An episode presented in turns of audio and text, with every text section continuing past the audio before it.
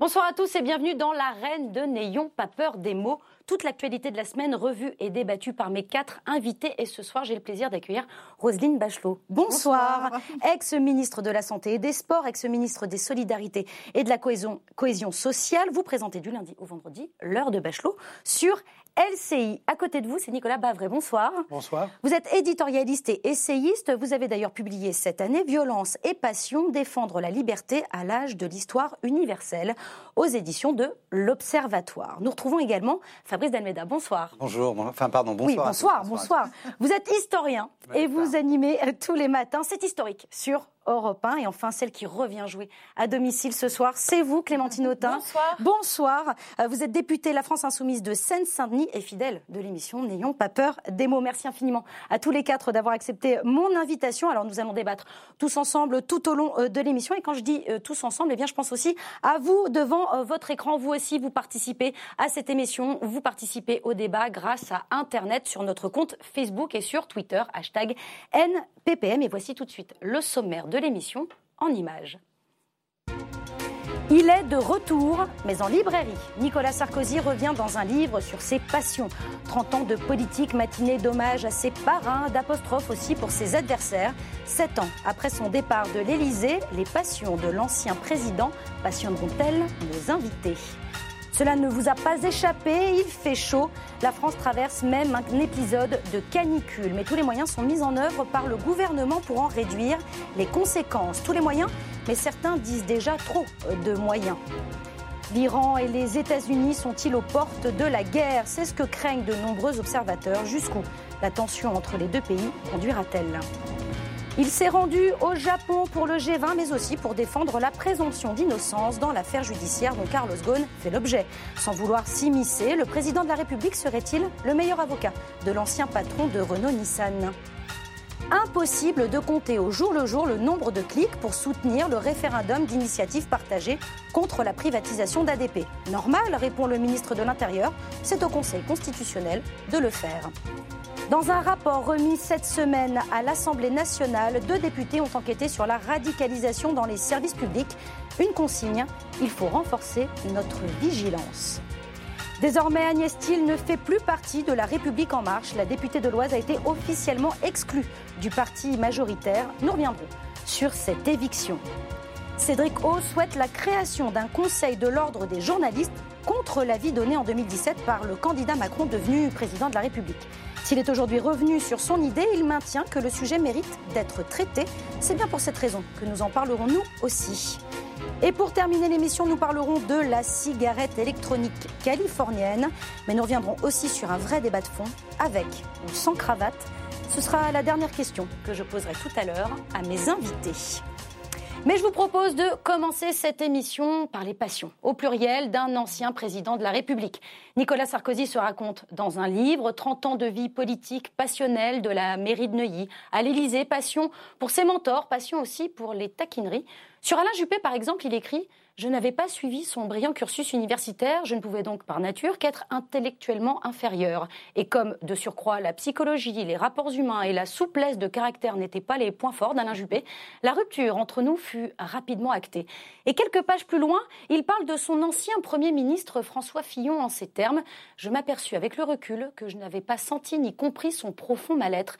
L'image qu'il renvoie est bien différente de ce qu'il est en profondeur. Il paraît calme, pondéré, discret, or il peut dans certaines occasions, être cassant et rancunier. Euh, il y va franchement, euh, Nicolas Sarkozy, pour un livre euh, d'entretien. Vous ne trouvez pas, Roselyne Bachelot? Il parle de personnes que vous avez côtoyées. J'ai lu son livre avec intérêt. Je connais les inimitiés, les difficultés qu'il a eues avec certaines personnes. J'ai trouvé le livre remarquablement soft, étonnamment soft. Ah bon? Euh, Oui, malgré tout quelques titres provoquants et alléchants sur différents clashs quand on lit le livre au fond, alors qu'il a des vraies difficultés avec certaines personnes, même la phrase que vous venez de dire sur François Fillon, c'est la constatation d'une évidence. Euh, bon, il a, il, a, il, aurait vraie, pu, il, aurait pu il y a, il y a taper une plus vraie fort. haine dans le livre qui ressort, mais vraiment clairement et avec des raisons, c'est la haine pour Dominique de Villepin. Là, il y a vraiment quelque chose elle est connue, ancienne. sur les sentiments. Puis parce qu'il y a une vraie raison, c'est l'affaire Clearstream. Donc là, il, n'a pas, je le dirais, une appréciation subjective, sentimentale. Il y a eu un vrai conflit, un, euh, un vrai complot contre lui, et il le dit dans ce livre. Donc on peut se poser la question est-ce qu'il a fait ce livre aussi gentil parce que finalement il est retiré de la politique, ou est-ce qu'il a fait un livre très gentil parce qu'il compte y revenir et qu'il ne veut pas insulter l'avenir? Vous avez lu J'ai pas la réponse. Vous avez lu dans mes pensées, puisque c'est ma prochaine question, euh, Fabrice Delmeda, est-ce qu'il occupe le terrain quelque part avec ce livre? Je ne sais pas s'il occupe le terrain. En tout cas, il a mis beaucoup d'énergie euh, pour le faire parce que c'est quand même un, gros, un gros pavé. Euh, alors on, s'y plonge et puis on trouve des, choses assez amusantes. Et c'est vrai que ce qu'a dit Rosine, on sent ses inimitiés, mais on sent aussi, j'allais dire, les, les, querelles un peu tactiques. il s'en reprend à Ségolène Royal, on a l'impression que c'est un peu le combat d'hier. il s'en reprend à François, à François Hollande. Mmh, c'est aussi un combat d'hier.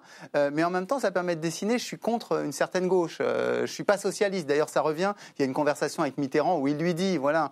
et puis, et, puis ensuite, ce qui manque un petit peu, ce qui étonne, c'est peut-être la position par rapport à la droite de la droite, qu'on voit, qu'on voit presque pas, quoi. Et en revanche, il y a des petits détails. je, ne peux pas résister, vous m'en voulez pas. Mais non, absolument, allez-y.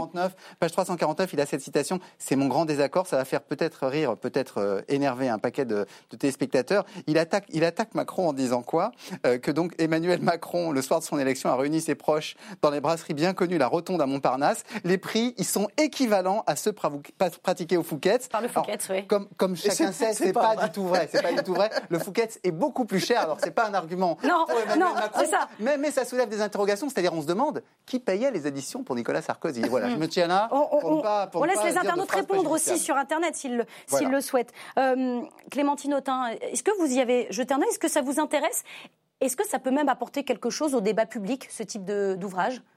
On a, on a, le sentiment souvent que c'est un exercice euh, presque obligé, c'est-à-dire que les mémoires des personnages politiques qui ont compté, et singulièrement quand on a été euh, président de la République française, c'est un passage un peu obligé et, c'est un document historique d'abord. Donc peut-être là tout de suite, je n'ai pas encore jeté un œil, mais sans doute qu'un jour j'y jetterai un œil parce que c'est toujours intéressant euh, de voir sa propre lecture, sa vérité sur les événements et, avec son recul. Donc euh, après, je ne sais pas s'il compte revenir. Je ne suis pas certaine qu'il y ait en France un grand désir de Nicolas Sarkozy. Euh, et vu l'état de la droite, on ne peut pas dire que le bouloir soit pour l'instant euh, devant, devant lui. mais il est le plus populaire à droite. Alors, 87% d'opinion favorable à droite. Oui, mais ça, la popularité de droite reste fidèle à Nicolas Sarkozy. C'est juste ça parce que mais la ces derniers jours, c'est ce qu'on voit. Oui, mais là, je vous apprends rien en vous expliquant qu'en politique, le niveau de popularité n'a rien à voir n'a pas rien, en tout cas, je sais pas, mais est très très loin. D'ailleurs, quand il a été élu et qu'il a pris la main euh, à droite, il était assez impopulaire. Euh, c'était y compris dans son camp, mais il a réussi à prendre la main et il a été président de la République. Et, puis plus on disparaît du champ politique, plus on est populaire aussi, hein, parce que ça a à voir avec la notoriété, le fait qu'on crispe moins. D'ailleurs, même moi, en regardant le livre, aussi. Je, regardais son image et sa photo et je me sens euh, infiniment moins crispée que je ne l'ai été quand il était président de la République. comme quoi, comme quoi, tout peut arriver. Je, je, sais pas. Oui, oui, non, mais pour vous dire comme c'est injuste, vous auriez eu le dernier de François Hollande, c'est plus récent, alors que objectivement, quand même, ça vous hérisse un petit peu plus les poils. C'était voilà. Euh, je suis pas encore mûre. On vous a, on vous a, on vous a entendu. Euh, Nicolas Bavray, vous qui l'avez euh, soutenu en, 2007, euh, comment vous regardez cet ouvrage? Est-ce que c'est un acte de communication? Est-ce que c'est un livre stratégique? Précisément, c'est mon regret. Je crois que ce n'est pas du tout un livre stratégique. Ah oui. C'est-à-dire que le livre porte bien son nom, Passion, et on l'a dit, il discute beaucoup euh, de ses relations avec euh, euh, les uns et les autres, plutôt d'ailleurs sur la politique, beaucoup sur la politique française. Et dans la politique, il y a évidemment les relations entre les dirigeants, les adversaires, ça c'est très important, mais il y a aussi la tactique qui est un peu présente, et il y a, la stratégie, ce que vous avez dit. et finalement, euh, ce livre, il parcourt 30 ans de vie politique française dans un moment de l'histoire où il s'est passé des choses considérables, puisqu'il y a eu la chute du mur de Berlin, la mondialisation, le plus grand crack du capitalisme euh, depuis 29, et il a eu un rôle euh, absolument stratégique dans la gestion de ce, ce choc. 2008. Ensuite, la montée des, populismes dans les démocraties, et finalement, on, voit très très peu cela. Et, je trouve que c'est dommage parce que précisément, euh, il a été président de la République. On peut le soutenir ou pas le soutenir, mais en tout cas, il a occupé des responsabilités de tout premier plan. Euh, c'est l'après qui vous manque. On précise, ce livre, il s'arrête en 2007. Donc, il vous manque aussi cette partie-là. Vous auriez préféré qu'il poursuive hein. Avant, il s'est passé, passé, déjà beaucoup de choses qui étaient extrêmement, qui étaient extrêmement importantes. Et je trouve que finalement, ça apparaît, ça un peu apparaît, trop anecdotique. Ça paraît très peu. Voilà. On peut faire une et, moi, moi, je, regrette parce que, y compris bah, ce qui a été dit, c'est quand même une période clé où, à partir d'une position qui n'était pas une position majoritaire euh, et une position euh, euh, pas forcément de sympathie immédiate des Français à son égard, il a réussi un retournement assez prodigieux. Oui, mais est-ce qu'il l'a fait sur la base d'un socle théorique très poussé? C'est pas le sentiment que j'ai. C'est-à-dire que finalement, ce que vous décrivez, je ne l'ai pas lu, mais ce que je comprends, c'est son ressenti, c'est des choses aussi un peu psychologiques qui comptent en politique, davantage qu'une vision, Alors de l'émotionnel, critique sur la façon dont il a affronté différentes crises. Vous dites très juste, c'est que c'est une partie d'ailleurs de l'échec de son quinquennat qui était l'absence euh, de vision stratégique. Il a été excellent euh, dans le coup d'œil pour la gestion de crises comme la Géorgie, comme euh, la, création du G20, la crise financière, les banques où il a eu l'idée de faire venir euh, Gordon Brown, qui n'était pas membre de la zone euro, mais qui avait trouvé la manière d'essayer de, traiter les problèmes des banques en Europe. Donc là, incontestablement, le, coup d'œil dans l'instant, ça fait partie de ses grandes qualités. Et ce qui lui a, je crois, manqué, c'est la vision stratégique. Je ferai juste, pour terminer, une comparaison avec on fête en ce moment, si je puis dire, le, 50e anniversaire de l'élection de Georges Pompidou. Le, quand on relit Le Nœud gordien, c'est un livre donc posthume, qui est un livre inachevé, qui est un livre fait un peu de briques et de broc, mais. Pompidou, en 74, annonce le crépuscule du marxisme, euh, la possibilité de retour de l'extrême droite, et il termine en disant que dans l'état de crise de l'Occident, peut-être qu'on va voir revenir les hommes forts et casqués, et ça, c'est quand même. Mais est-ce que c'est pas sa force et sa faiblesse à l'époque, et peut-être encore, c'est-à-dire qu'à un moment donné, il comprend qu'il y a des idéologies qui sont complètement en berne, et il arrive à se mettre dans ce moment d'affect les Français demandent de l'affect, une forme de pipolisation, ah et dans laquelle il est quand même assez excellent. oui, mais il a tout à fait d'accord avec vous. je pense que ça résume aussi une, époque, voilà, une époque et une évolution de la politique que, alors des gens comme moi, mais parce que je suis sans mais doute. Mais moi non plus. je, suis de votre école, pas le même âge.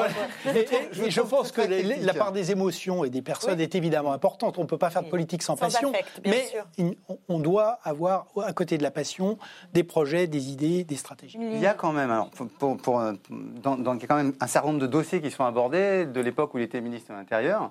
Euh, il y a les émeutes de 2005 qui ont été un moment assez important. Moi, l'impression que j'ai, c'est parce que euh, quel modèle il avait en tête? Et, je ne peux pas m'empêcher de penser qu'il ait eu Valérie Giscard d'Estaing en tête on parlait de 1914, mais après, Valéry Giscard d'Estaing a écrit Le pouvoir et la vie. Et justement, son objectif, il raconte comment, euh, quand il descend euh, voir les installations nucléaires de la France, il a la même chemise euh, dans laquelle il dégouline parce qu'il est enrhumé. Ouais, donc c'est vraiment du détail aussi que Giscard racontait. Donc il y a aussi une tradition d'essayer de mêler le rapport au pouvoir avec, avec la sentimentalité. Et il parle quand même de son passage au gouvernement avec Balladur, du, de ce qu'il pense avoir fait comme ministre du budget. il parle des émeutes de 2005 qui a tout un moment où il s'attaque à Jacques Chirac. D'ailleurs, c'est peut-être l'autre personne qui sort du livre, on sent une forme de rancœur par rapport à lui quand même. Oui, moi je ne suis pas aussi sévère. Parce que là, il euh. dit il éructe au téléphone. Il, il, en parle comme si euh, Chirac perdait tout contrôle. Quoi. Mm. Donc, euh, Il y a aussi beaucoup de tendresse vis-à-vis de Chirac, vis-à-vis de la famille de Jacques Chirac,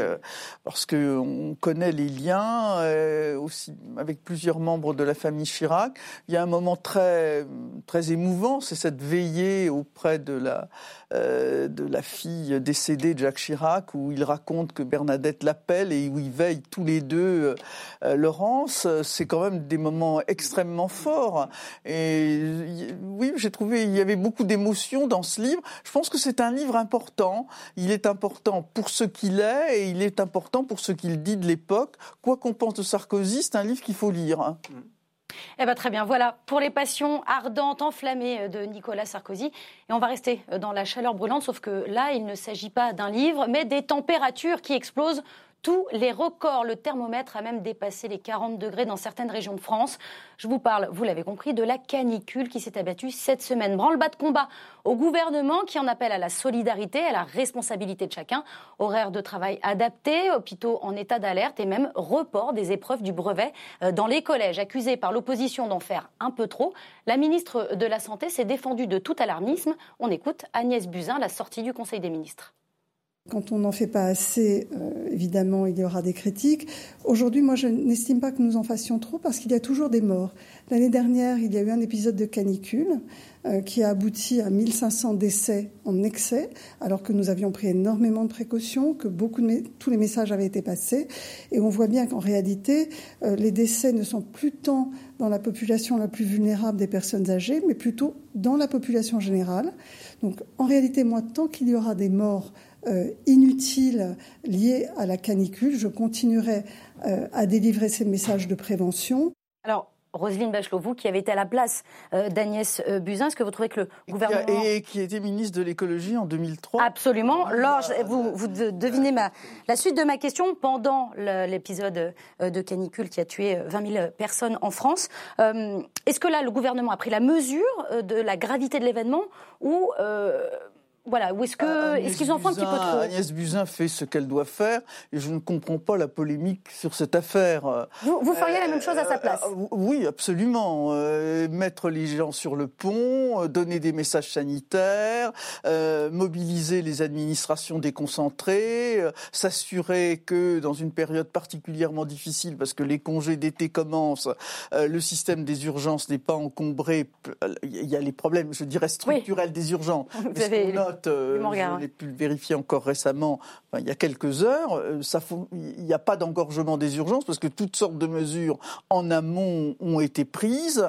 On s'aperçoit que ces messages doivent être réitérés parce qu'on ne peut pas s'empêcher de, constater que ah, elle dit quelque chose de très juste, euh, que ce sont les, personnes moins vulnérables qui prennent, qui ont des attitudes dangereuses et qui prennent des risques parce qu'évidemment on est autour des personnes âgées. J'ai même vu qu'il y avait des verres connectés ah qui permettaient, oui, oui, des verres connectés. Si la, personne âgée dans la maison de retraite ne prend pas sa petite gorgée d'eau. ici, ils sont pas connectés, mais vous avez tous un verre d'eau. Hein. voilà, on, le dit pour nos téléspectateurs. oui, bon, ce sont des morts, ce qu'on appelle des morts prématurées en termes techniques, et ça, voilà, c'est le rôle du gouvernement. Enfin, il y a des polémiques qui méritent d'être faites, mais alors vraiment celle-là, je la comprends. Là, vous ne la comprenez pas, euh, euh, Clémentine Autain. Est-ce que, euh, comme Roselyne Bachot, vous pensez que c'est une polémique vraiment vaine, ou est-ce que l'État s'occupe un petit peu trop de ce qui ne le regarde pas L'État est peut-être un peu trop nounou même avec les Français On infantilise les Français, comme disent certaines personnes de l'opposition Non, mais ce que j'attends du gouvernement, c'est surtout sa capacité à, agir sur le climat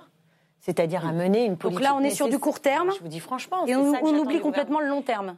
Oui, mais non, le court terme, évidemment qu'il faut faire face. Et on voit bien que la société n'est pas totalement prête, mais pour des raisons structurelles. Euh, les urgences, l'accueil aux urgences euh, ou dans les hôpitaux, le système de soins euh, est quand même dans un état critique, très critique. On rappelle la grève des urgences, bien Oui, mardi, grève des urgences énorme. Hein. 150 euh, lieux d'urgence, services, d'urgence sont en grève sur, je crois qu'on en a 540 aujourd'hui dans le pays. Hein, ah ben c'est quand même énorme pour des services d'urgence qui n'ont, évidemment c'est. les 150 ne sont pas en surchauffe.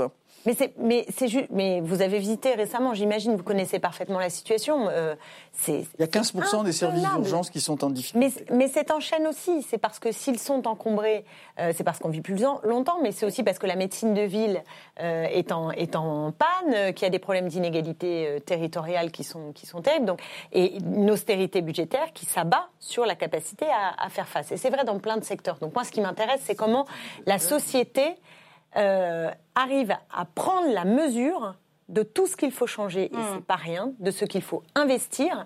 La canicule n'est qu'un déclic. Prenez la rénovation thermique. Alors on en parlera. On, en parlera. Après, on va rester 500 000 euh, climatiseurs qui sont achetés maintenant chaque année.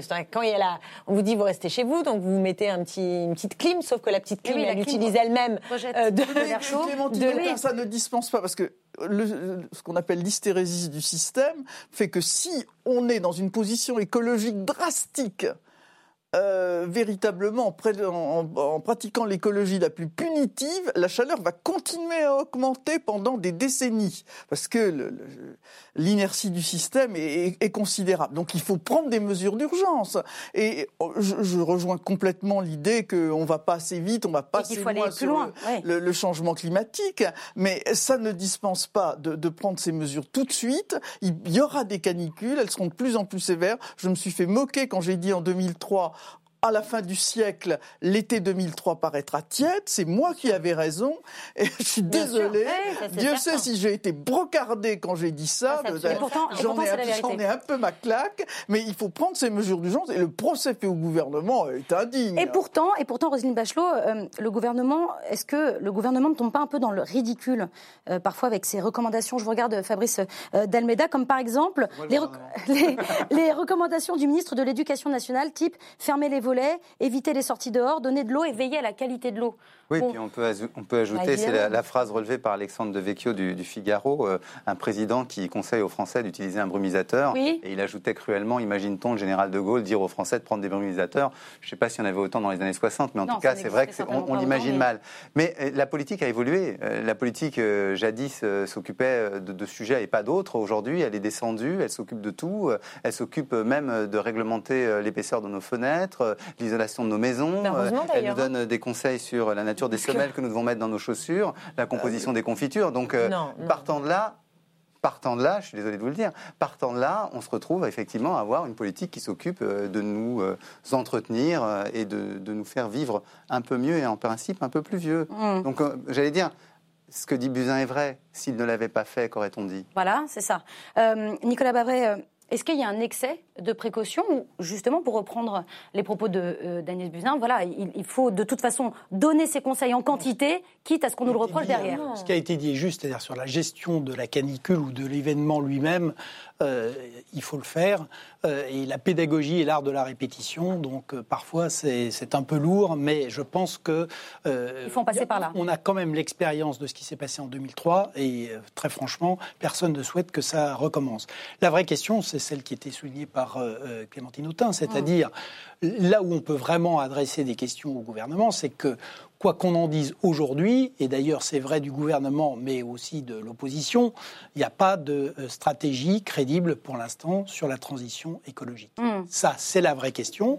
Euh, le Haut Conseil pour le climat pointe encore des défaillances plus que des défaillances. Hein, si on continue comme ça, euh, franchement, on n'atteint aucun des objectifs que la France elle-même s'est fixé. Et, donc là-dessus, je pense qu'il euh, faut éviter les théories de la décroissance, mais que tout en évitant les théories de la décroissance, il faut faire bouger le modèle euh, dans un sens qui soit évidemment beaucoup plus qualitatif et moins quantitatif et qui par ailleurs préserve les ressources de la planète. Donc là-dessus, c'est vrai que c'est un enjeu majeur. C'est vrai qu'on ne peut pas dire que la France est la dernière de la classe, parce que très souvent, on on, se fustige là-dessus. Il faut être juste. On ne peut pas dire que rien n'est fait, mais en revanche, c'est sûr qu'on ne fait pas suffisamment et que ça n'est pas euh, cohérent ni, euh, ni très euh, lisible pour les citoyens. Donc là, c'est là qu'à mon avis est la, la, vraie question qu'on peut poser au-delà de la canicule et... pouvoir plus. La canicule en elle-même, très franchement, alors c'est, c'est vrai que par ailleurs, on aura de plus en plus, on aura de plus en plus ce type d'épisode. Donc il faut effectivement que les uns et les autres se, se mobilisent pour limiter les risques. Quand on Donc pas de climatisateur Non, parce que la, vraie question qui se pose derrière ça, c'est quand même celle du climatisateur.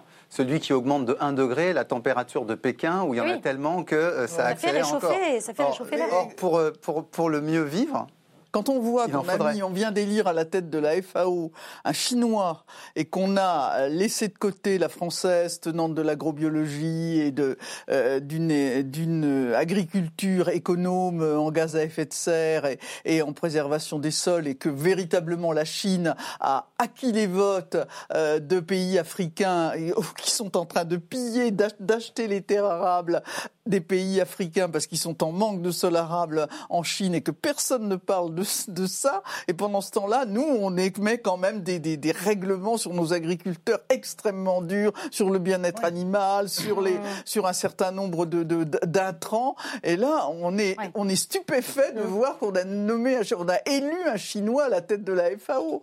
on, Alors, on sait que c'est un problème mondial, mais le fait que ça soit un problème mondial ne nous préserve pas de faire notre part du chemin. Bien sûr, bien sûr Et notamment euh, en Europe, parce que euh, c'est là où l'Europe est quand même pertinente, c'est sur la gestion de ces risques globaux, et dans les risques globaux, évidemment, le, réchauffement. Oui, mais vous voyez bien le, gouffre entre euh, la parole, les bonnes paroles, il faut faire cette transformation, et les actes posés. Prenez par exemple le CETA. Bon, euh, les traités de libre-échange vont accroître les échanges, là c'est entre la France et le Canada, alors qu'il faut de la relocalisation de l'économie. Premier exemple, euh, le euh, Perpignan-Ringis, 25 000 camions, si on l'arrête, donc j'espère qu'ils ne vont pas l'arrêter. J'en ai des exemples très concrets comme cela, mais vraiment à foison. Donc ce gouvernement qui fait une toute petite loi, là, qui est votée ce soir d'ailleurs, oui. toute petite loi sur la rénovation thermique, moi j'aimerais qu'on investisse, c'est le, le cœur la rénovation thermique, il devrait y avoir des milliards, au lieu de les mettre dans le CICE, on les met d'emblée pour aider les ménages à pouvoir euh, avoir des fenêtres et un des équipements qui, qui, est encore sont bons pour l'hiver et pour l'été et pour la facture euh, d'énergie. Clémentine Autain. Allez, on passe maintenant au troisième thème de cette émission avec cette question. Sommes-nous aux portes d'une nouvelle guerre au Moyen-Orient? Une question gravissime qui se pose face à l'escalade de violence entre les États-Unis et l'Iran. Tout commence la semaine dernière lorsque Donald Trump renonce à la dernière minute à lancer des frappes contre l'Iran après la destruction d'un drone américain. Pas d'attaque physique, mais depuis lundi, le combat s'est bel et bien poursuivi sur les réseaux sociaux et dans les médias interposés. Insultes, annonces provocatrices. Voici un exemple d'échange d'amabilité entre le président américain et le président iranien. Ces mesures représentent une réponse forte et proportionnée aux actions de plus en plus provocatrices de l'Iran. Nous allons continuer à augmenter la pression sur Téhéran jusqu'à ce que le régime abandonne ses activités dangereuses et ses aspirations, notamment la quête de l'arme nucléaire. Ils étaient découragés, mais ces derniers temps, ils sont carrément désorientés, ils ne savent pas quoi faire. Ils agissent bizarrement, comme aucune personne censée n'a jamais agi, et c'est sans précédent dans l'histoire politique mondiale. Du fait de cette grande confusion, ils ont perdu toute capacité de réflexion. La Maison Blanche souffre d'un handicap mental. Elle ne sait pas quoi faire.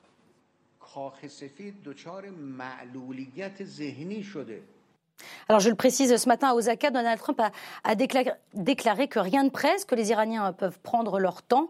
Euh, il joue donc euh, l'apaisement ce matin. Mais euh, Fabrice, pour reprendre un petit peu la chronologie des événements, Donald Trump n'a pas voulu faire la guerre militairement. Il a préféré atteindre les Iraniens économiquement en gelant des milliards de dollars d'actifs iraniens. Est-ce que c'est un autre moyen de faire la guerre? L'économie a toujours été considérée comme une des composantes euh, dans les conflits. Donc, euh, de fait, euh, il reste sur ce terrain. Mais en fait, la vraie question qui est posée dans, le débat et qu'à chaque fois on se repose sur Trump, c'est est-ce qu'on a affaire à un crétin débile, malade mental, qui pense vraiment sa stratégie. ou est-ce que c'est ce qu'il y a une stratégie? Alors moi, j'ai tendance à penser que malgré tout, il y en a une. on peut on peut en discuter, mais que justement, laquelle serait-elle?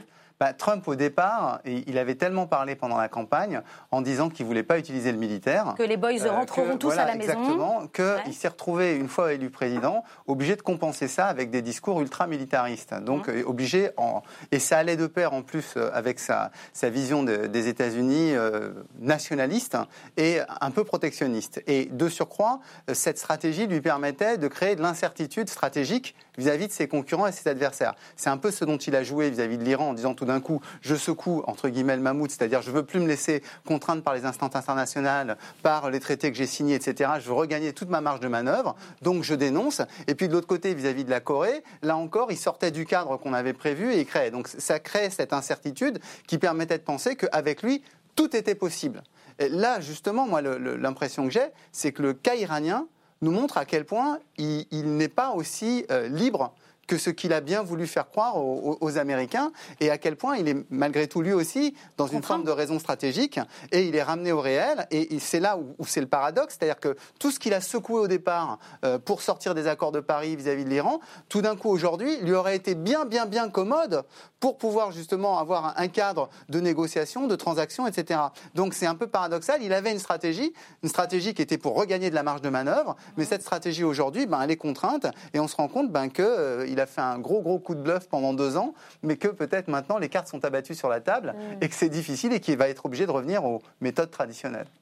Nicolas, Bavray, est-ce que on ne peut pas, est-ce qu'on ne peut pas totalement exclure le, le scénario du pire, malgré cette tentative d'apaisement depuis ce matin? C'est vrai qu'entre ces deux pays, il n'existe euh, pratiquement pas de, de relation. Donc le, la possibilité d'un incident. Il n'y a pas d'ambassade américaine là-bas depuis 1979. La possibilité d'un incident qui dégénère euh, existe euh, vraiment. Ce qu'on peut rappeler, c'est qu'il y a beaucoup de choses qui sont paradoxales. D'abord, si l'Iran a pu construire un empire chiite, c'est grâce aux États-Unis. S'il n'y avait pas eu l'intervention américaine en Irak euh, euh, en 2003, l'Iran n'aurait pas eu cette expansion qui fait que, de fait, euh, aujourd'hui, les Iraniens contrôlent via le Hezbollah une bonne partie du, Liban. L'Irak, ils sont très fort en Syrie aussi, une partie du Yémen. Donc ça a été créé en fait avec les erreurs de la diplomatie américaine. Quand on regarde l'équipe Trump, il y a deux lignes de force dans une diplomatie qui est très erratique. Il y a l'hostilité à la Chine et puis euh, il y a l'hostilité euh, euh, avec l'Iran. Et qui est redoublée par le fait que c'est aussi une manière de critiquer Obama et l'accord qui, avait été, qui avait été passé. Je crois que sur l'Iran, la réalité, c'est ce qui a été dit, c'est que aujourd'hui, Donald Trump est dans une impasse stratégique. Pourquoi? Parce que il est allé aussi loin qu'il le pouvait sur les sanctions économiques, d'ailleurs avec euh, l'extraterritorialité du droit américain qui fait que nos entreprises sont obligées d'appliquer ces sanctions, euh, quoi qu'on en dise, parce qu'elles n'ont euh, pas le choix, ce qui est un, vrai problème pour les Français et pour les, les Européens, et que de l'autre côté, comme on l'a dit, il ne veut pas faire la guerre. Il ne veut pas faire la guerre parce que, d'abord, euh, euh, il estime que ça lui coûte cher, que l'incertitude. Il ne veut pas faire la guerre, il veut la peur de la guerre. Voilà, et, que par ailleurs, il a des élections dans un an, et que la dernière des choses euh, qu'il a envie de faire aujourd'hui, c'est de commencer à avoir des, bruits de bottes dans les ménages américains, hmm. et que sa stratégie, c'est essayer de prolonger le cycle de croissance et le miracle économique boosté de manière artificielle, et éviter qu'il y ait un gros problème stratégique, d'autant qu'avec l'Iran, il ne faut jamais oublier que on oublie toujours que le pétrole reste extrêmement important pour la croissance et l'économie mondiale. Donc tout ce qui est fait avec l'Iran aujourd'hui est quand même euh, un élément qui explique que le prix du pétrole augmente et quand le prix du pétrole augmente, ça a un impact direct sur les électeurs de Donald Trump. Euh, Clémentine Autain, les Iraniens ont-ils les moyens de tenir tête aux Américains? Mmh, Bonne question. Bonne question. Par ailleurs, euh, il faut quand même préciser que c'est pas simplement des relations bilatérales euh, qui se détériorent, hein, c'est-à-dire que l'impact euh, de ces menaces, c'est un impact géopolitique tout à fait majeur et surtout sur une région qui est déjà particulièrement meurtrie et déstabilisée. Alors moi, je m'interroge, mais je n'ai pas la solution, mais enfin la solution, en tout cas réellement, je ne suis évidemment pas dans la tête de Donald Trump, mais j'ai parfois l'impression que le profil du personnage, profil politique, pas simplement psychologique, euh, plutôt de type va-t-en-guerre quand même, et que euh, bien souvent, pour des raisons de politique intérieure, les États-Unis, et ça c'est pas vrai que depuis Trump, ont eu tendance à utiliser euh, l'ennemi, en tout cas l'affrontement extérieur, pour euh, fédérer les Américains contre l'ennemi extérieur. Et on l'a vu depuis l'Irak, en a été évidemment un exemple, mais c'est pas le seul. Donc c'est en ça que je suis pas totalement rassurée. Euh, et je trouve que là, évidemment, toujours quand ça monte en régime, il y a des moments où on redescend, ça remonte, on redescend, donc c'est un peu la météo. Oui, vous craignez presque d'autres épisodes. Mais il y a une escalade, il y a une escalade et qui est, à mon avis, très dangeuse. Mais qui n'est pas, mais qui n'est pas du cas Trump. Il faut quand même le souligner. Hein. Ce n'est pas bah, que Trump. C'est évident. Ce qu'a dit Nicolas Bavrez sur la région, l'étau qui est en train de, de, se resserrer autour de l'Arabie Saoudite, c'est aussi une réalité. Et c'est un allié euh, fondamental des, Américains, l'Arabie Saoudite. Absolument. L'Iran agit, l'Iran n'est pas neutre. Ce qui me frappe, c'est d'une certaine façon, de façon récurrente, la méconnaissance qu'ont les États-Unis de cette région du monde, aussi bien dans la psychologie des populations que de la psychologie des dirigeants, euh, que de la réalité socio-économique de ces pays. C'est de l'improvisation, ils improvisent à chaque fois qu'ils... Voilà, c'est une méconnaissance fondamentale. Et euh, Clémentine Autain a raison de dire qu'il y a un enjeu géostratégique sur l'ensemble de la région. On ne peut pas vendre la politique irano-américaine par appartement. Euh, tout ça interréagit avec Israël, avec la Syrie, avec l'Arabie saoudite, avec le Yémen. On ne peut pas dégager cela de l'incroyable affaire du gendre de Trump qui va Bahreïn, vendre un plan de paix, mais qui est complètement lunaire, qui est une véritable provocation vis-à-vis euh, des Palestiniens, qui est la meilleure moyen de ressouder les opinions arabes qui sont profondément divisées et de ressouder ces opinions arabes contre les Américains. On se dit, mais alors vraiment, le gars qui se balade avec une torche dans une poudrière, en écoutant M. Kushner, je me suis dit, mais ça, ça, ça va pas la tête. Et puis de penser qu'on va pouvoir résoudre avec de l'argent l'aspiration des peuples à la dignité, mais c'est la chose la plus imbécile qu'on puisse imaginer. Hmm. Et puis on peut quand même rappeler que le président Trump a annoncé des sanctions contre l'ayatollah Khomeini. Alors oui, absolument. Qu'on pense de l'ayatollah oui, Khomeini. aussi un peu le. Euh, en tout cas, c'est aujourd'hui l'ayatollah Khamenei. Euh, voilà. tout à fait. donc, donc ça, ça, ça, ça, souligne qu'il y a, un petit décalage. Un, manque, de connaissances. Euh, est-ce que, est-ce que l'Europe, est-ce que l'Europe, Nicolas Bavray, peut faire quelque chose? Alors l'Europe euh, pourrait faire quelque chose. Euh, comme vous l'avez vu, il y a eu une tentative de médiation qui a été faite par euh, Shinzo Abe, et c'est vrai que aujourd'hui l'Europe non seulement pourrait, mais, mais devrait, parce qu'il ne faut jamais oublier que le Moyen-Orient finalement pour les Américains, d'abord c'est loin, et aujourd'hui avec les hydrocarbures non conventionnels, les, les États-Unis sont redevenus le premier producteur mondial et se sont dégagés de leur dépendance au pétrole du Moyen-Orient l'Europe, il se trouve que les désordres du monde. en particulier Non, mais que les désordres du Moyen-Orient, nous, nous les vivons en direct. Nous les vivons via les réfugiés, nous les vivons à travers l'instabilité, nous les vivons à travers le terrorisme. Donc, euh, nous avons beaucoup de raisons euh, de nous y intéresser et d'essayer euh, d'engager une médiation. La dernière raison, c'est que quand même nos entreprises se trouvent prises en otage par les sanctions américaines. Et donc, de fait, il y aurait un espace pour l'Europe, alors que les que les Iraniens euh, ont, essayent aussi de jouer pour diviser le camp occidental, puisque finalement, ils expliquent que les Européens doivent bouger pour essayer de réassurer l'accord de Vienne euh, qui avait été passé sur le, sur, sur le nucléaire, donc ils reportent le, le, poids sur l'Europe. Ça donne en même temps une ça donnerait une capacité à essayer de, à essayer d'intervenir. Ce qui est vrai, c'est que l'escalade n'est dans l'intérêt de personne et que les premiers euh, pour lesquels euh, les conséquences seront euh, les plus désastreuses, évidemment, ce sont les gens du Moyen-Orient, mais l'Europe vient juste derrière. Qu'on fasse victime, pas victime euh, directe. que je pense que l'Iran est un pays arabe, hein, parce que dans ma précédente intervention, ça pouvait prêter à confusion. On a bien, on a bien, que pour que la France, l'Union européenne, je ne sais pas, mais en tout cas, ce qui concerne la France et sa capacité à dire des choses et à agir positivement, euh, il faudrait. Emmanuel Macron s'est entretenu avec euh, Rouhani. Oui, alors ça, il s'entretient. D'ailleurs, il s'entretient avec tout le monde à travers le monde de façon très indifférenciée et sans dire bien grand-chose.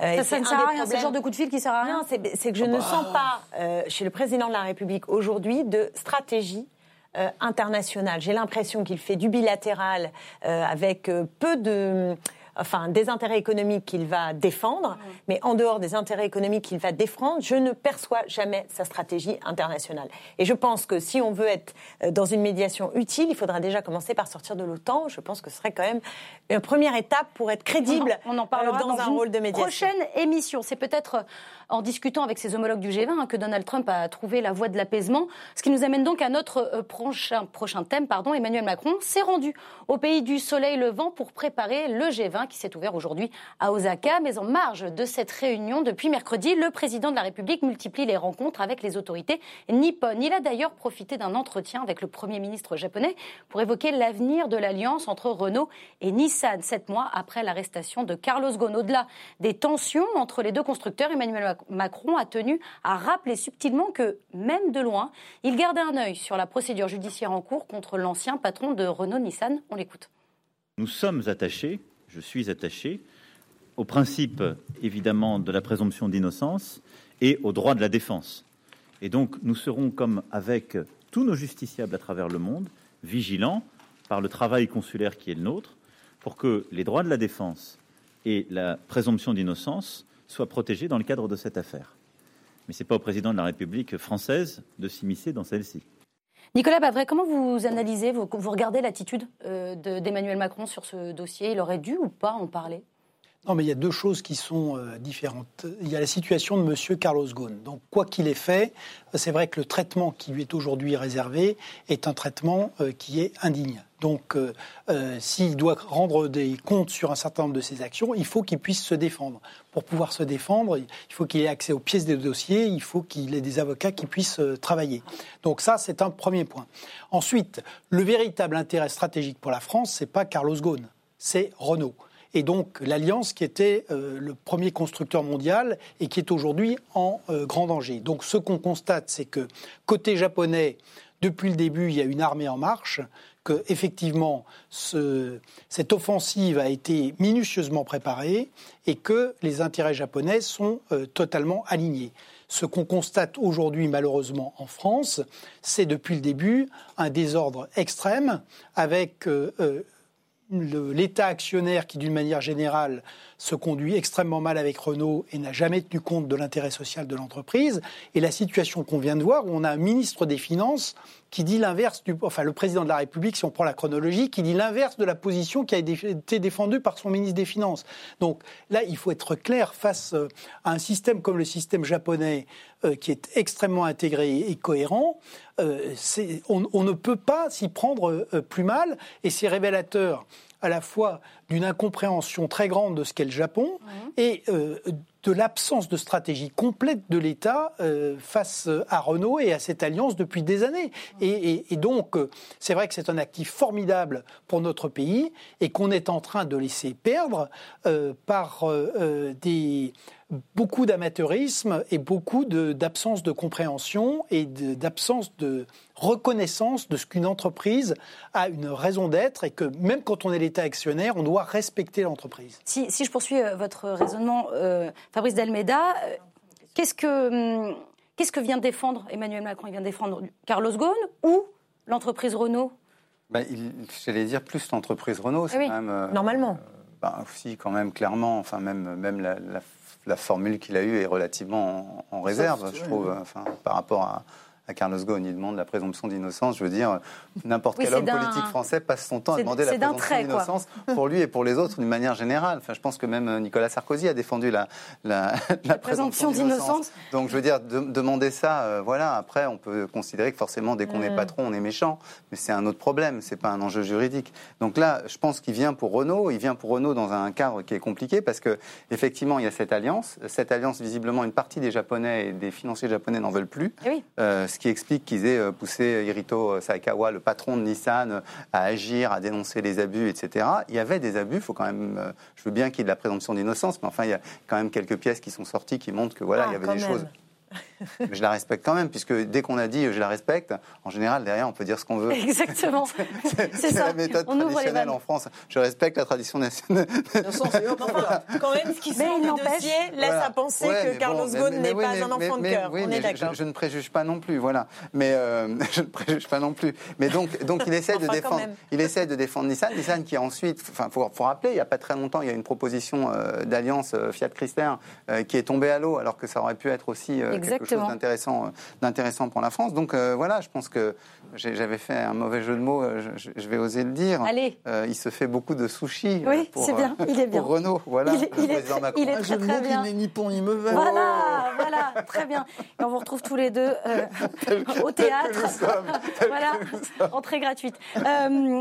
Clémentine Autain, comment... Je suis pas spécialiste de la politique japonaise, mais j'ai quand même une intuition, c'est qu'elles ont un patriotisme industriel euh, un peu plus nourri que le nôtre, hein, et que pour l'instant, euh, au-delà même de Renault, bon, je reviens pas sur Carlos Ghosn, hein, je crois Donc quoi Qu'est-ce que vous dites Ils défendent leurs intérêts, que, ce que, ce que, je veux dire, c'est que je ne sens pas, je ne sens pas la France aujourd'hui et le président de la République dans ses relations avec les partenaires et surtout dans sa stratégie à l'intérieur de la France comme ayant une vision claire de ce vers quoi il veut aller en termes de développement de sa politique industrielle.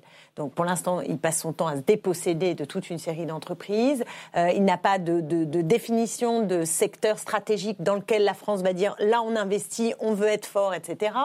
Donc j'avoue que euh, pour moi c'est une politique de gribouille et qui est très dangereuse pour la santé économique euh, française. Alors un mot de Rosine Je pense que finalement cette histoire montre l'impéritie des gouvernements à gérer de façon optimale, optimale optimale une, entreprise, soit parce que, euh, et on le voit dans le cas de la France, euh, il y a des lourdeurs, il y a des lenteurs, et c'était justement la force de Carlos Ghosn, même si je n'absous pas euh, ces différentes déviances dont je ne connais pas les détails, c'était la force de Carlos Ghosn d'avoir essayé de surmonter justement toute cette, toute, cette de l'État. Et de la même façon, on ne comprend pas la stratégie industrielle de, des, des Japonais qui n'est pas bonne du tout. Hmm. Parce que la vérité, c'est que Nissan ne va pas bien et qu'ils avaient, ils ont tout intérêt à être dans cette alliance et, et, à, la, et, et, à lui donner de la substance. Et il semble agir par une sorte de nationalisme, d'hypernationalisme,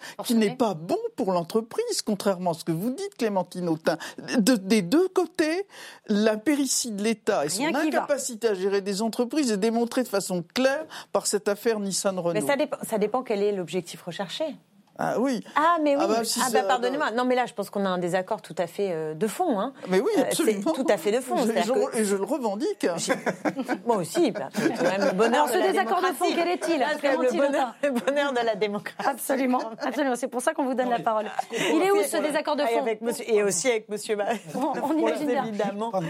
le désaccord de fond, il porte sur euh, quel est le rôle de l'État face à un capitalisme mondialisé devenu fou, hein, pour reprendre les mots d'Emmanuel Macron. Pas quand même bien fou. En tout cas, si, on le confronte euh, au progrès humain euh, au défi environnemental, j'ai pas le sentiment que dans la dernière période, euh, cette économie mondialisée ait fait la preuve de son efficacité avec euh, plusieurs centaines de millions de personnes. Ben, on a des inégalités mondiales qui se creusent et nous avons un défi climatique qui est en train de crever. Mais c'est là où le dossier est important, c'est-à-dire l'hôtel de la les, du les, défis de, l'automobile, ils sont gigantesques puisque il faut il y a la voiture électrique.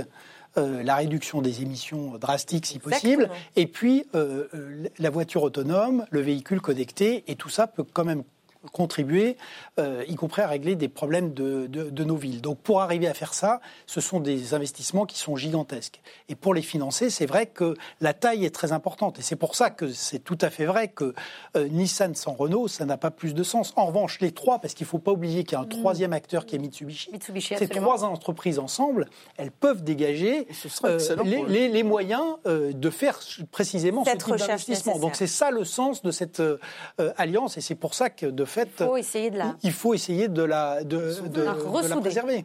De la préserver. Allez, je vous propose à présent de regarder ensemble ce titre paru euh, sur le site du magazine L'Express. Référendum ADP, le gouvernement empêche le décompte quotidien des signatures. Dans l'article qui suit, on peut lire que des internautes et différents médias ont tenté de suivre l'évolution des soutiens au référendum d'initiative partagée recueilli sur le site internet du ministère de l'Intérieur. Seulement voilà, malgré plusieurs techniques, impossible d'accéder à l'intégralité des signatures.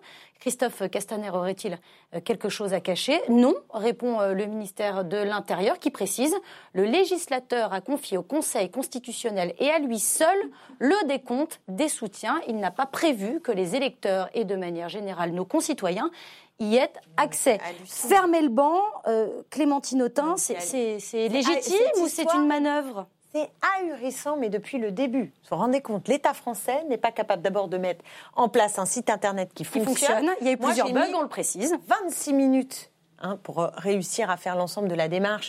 La commune, sans arrêt, plein de gens qui nous regardent ont dû essayer. Donc on fait la commune, euh, ça rentre pas, ça rentre pas, elle n'existe pas. On essaye avec une autre pour voir. Bon, bref, faut le code INSEE. Enfin, il y a, y, a, moult bugs qui ont été euh, répertoriés, ce qui fait que c'est décourageant évidemment pour pour faire cette signature. Et ce qui n'est pas de compteur, c'est une forme de volonté de casser le thermomètre. Mais enfin, je vous assure que ça peut aussi créer beaucoup d'énergie dans le pays parce que ça devient un objet de moquerie. Je veux dire, cet État qui n'est pas capable de faire un système simple pour mettre en œuvre pour la première fois ce référendum d'initiative populaire, c'est franchement, c'est hallucinant. J'ai pas d'autre mot, c'est hallucinant. Roselyne Bachelot, vous avez essayé, vous, de vous connecter? Ah non, je vais certainement pas voter. Enfin, pardon. Je... la privatisation d'ADP vous va bien. Ma signature à, cette affaire, non, je veux pas euh, tomber dans le complotisme dans, dans, cela, tant les enjeux sont Donc c'est pas une manœuvre. Euh, je sais pas, j'ai aucun élément qui peut me permettre de faire de faire de dire cela. Je suppose que c'est évidemment une première dans l'organisation de la République, qu'il y a peut-être des difficultés, que on peut pas se contenter de taper et de faire la démocratie du clic. Alors là, je suis extrêmement réservé, euh, surtout d'ailleurs sur tous ces sites qui foisonnent où on a on appuie sur un truc et hop, on vous comptabilise comme soutien de machin, mmh. de trucs ou de bidule. Je trouve qu'on va dans un système démocratique qui est beaucoup qui apporte beaucoup plus de danger que d'un véritable souffle démocratique. Donc là, il faut vérifier les identités, euh, il faut vérifier qu'il n'y a pas de double compte, qu'on clique pas dix fois avec la même identité, que ça, ça pose des, des difficultés. Je crois que c'est vrai, mais on verra à la fin ce qui se passe. Je crois d'ailleurs qu'il y a des gens qui sont là tout à fait pour vérifier comment ça va se passer. Les censeurs sont euh, à l'œuvre. Mais sur, sur, le fond, Roselyne Bachelot, est-ce que c'est un problème de ne pas avoir de décompte euh, au jour le jour bah On verrait les clics à l'instant. problème de ne pas avoir un décompte au jour le jour.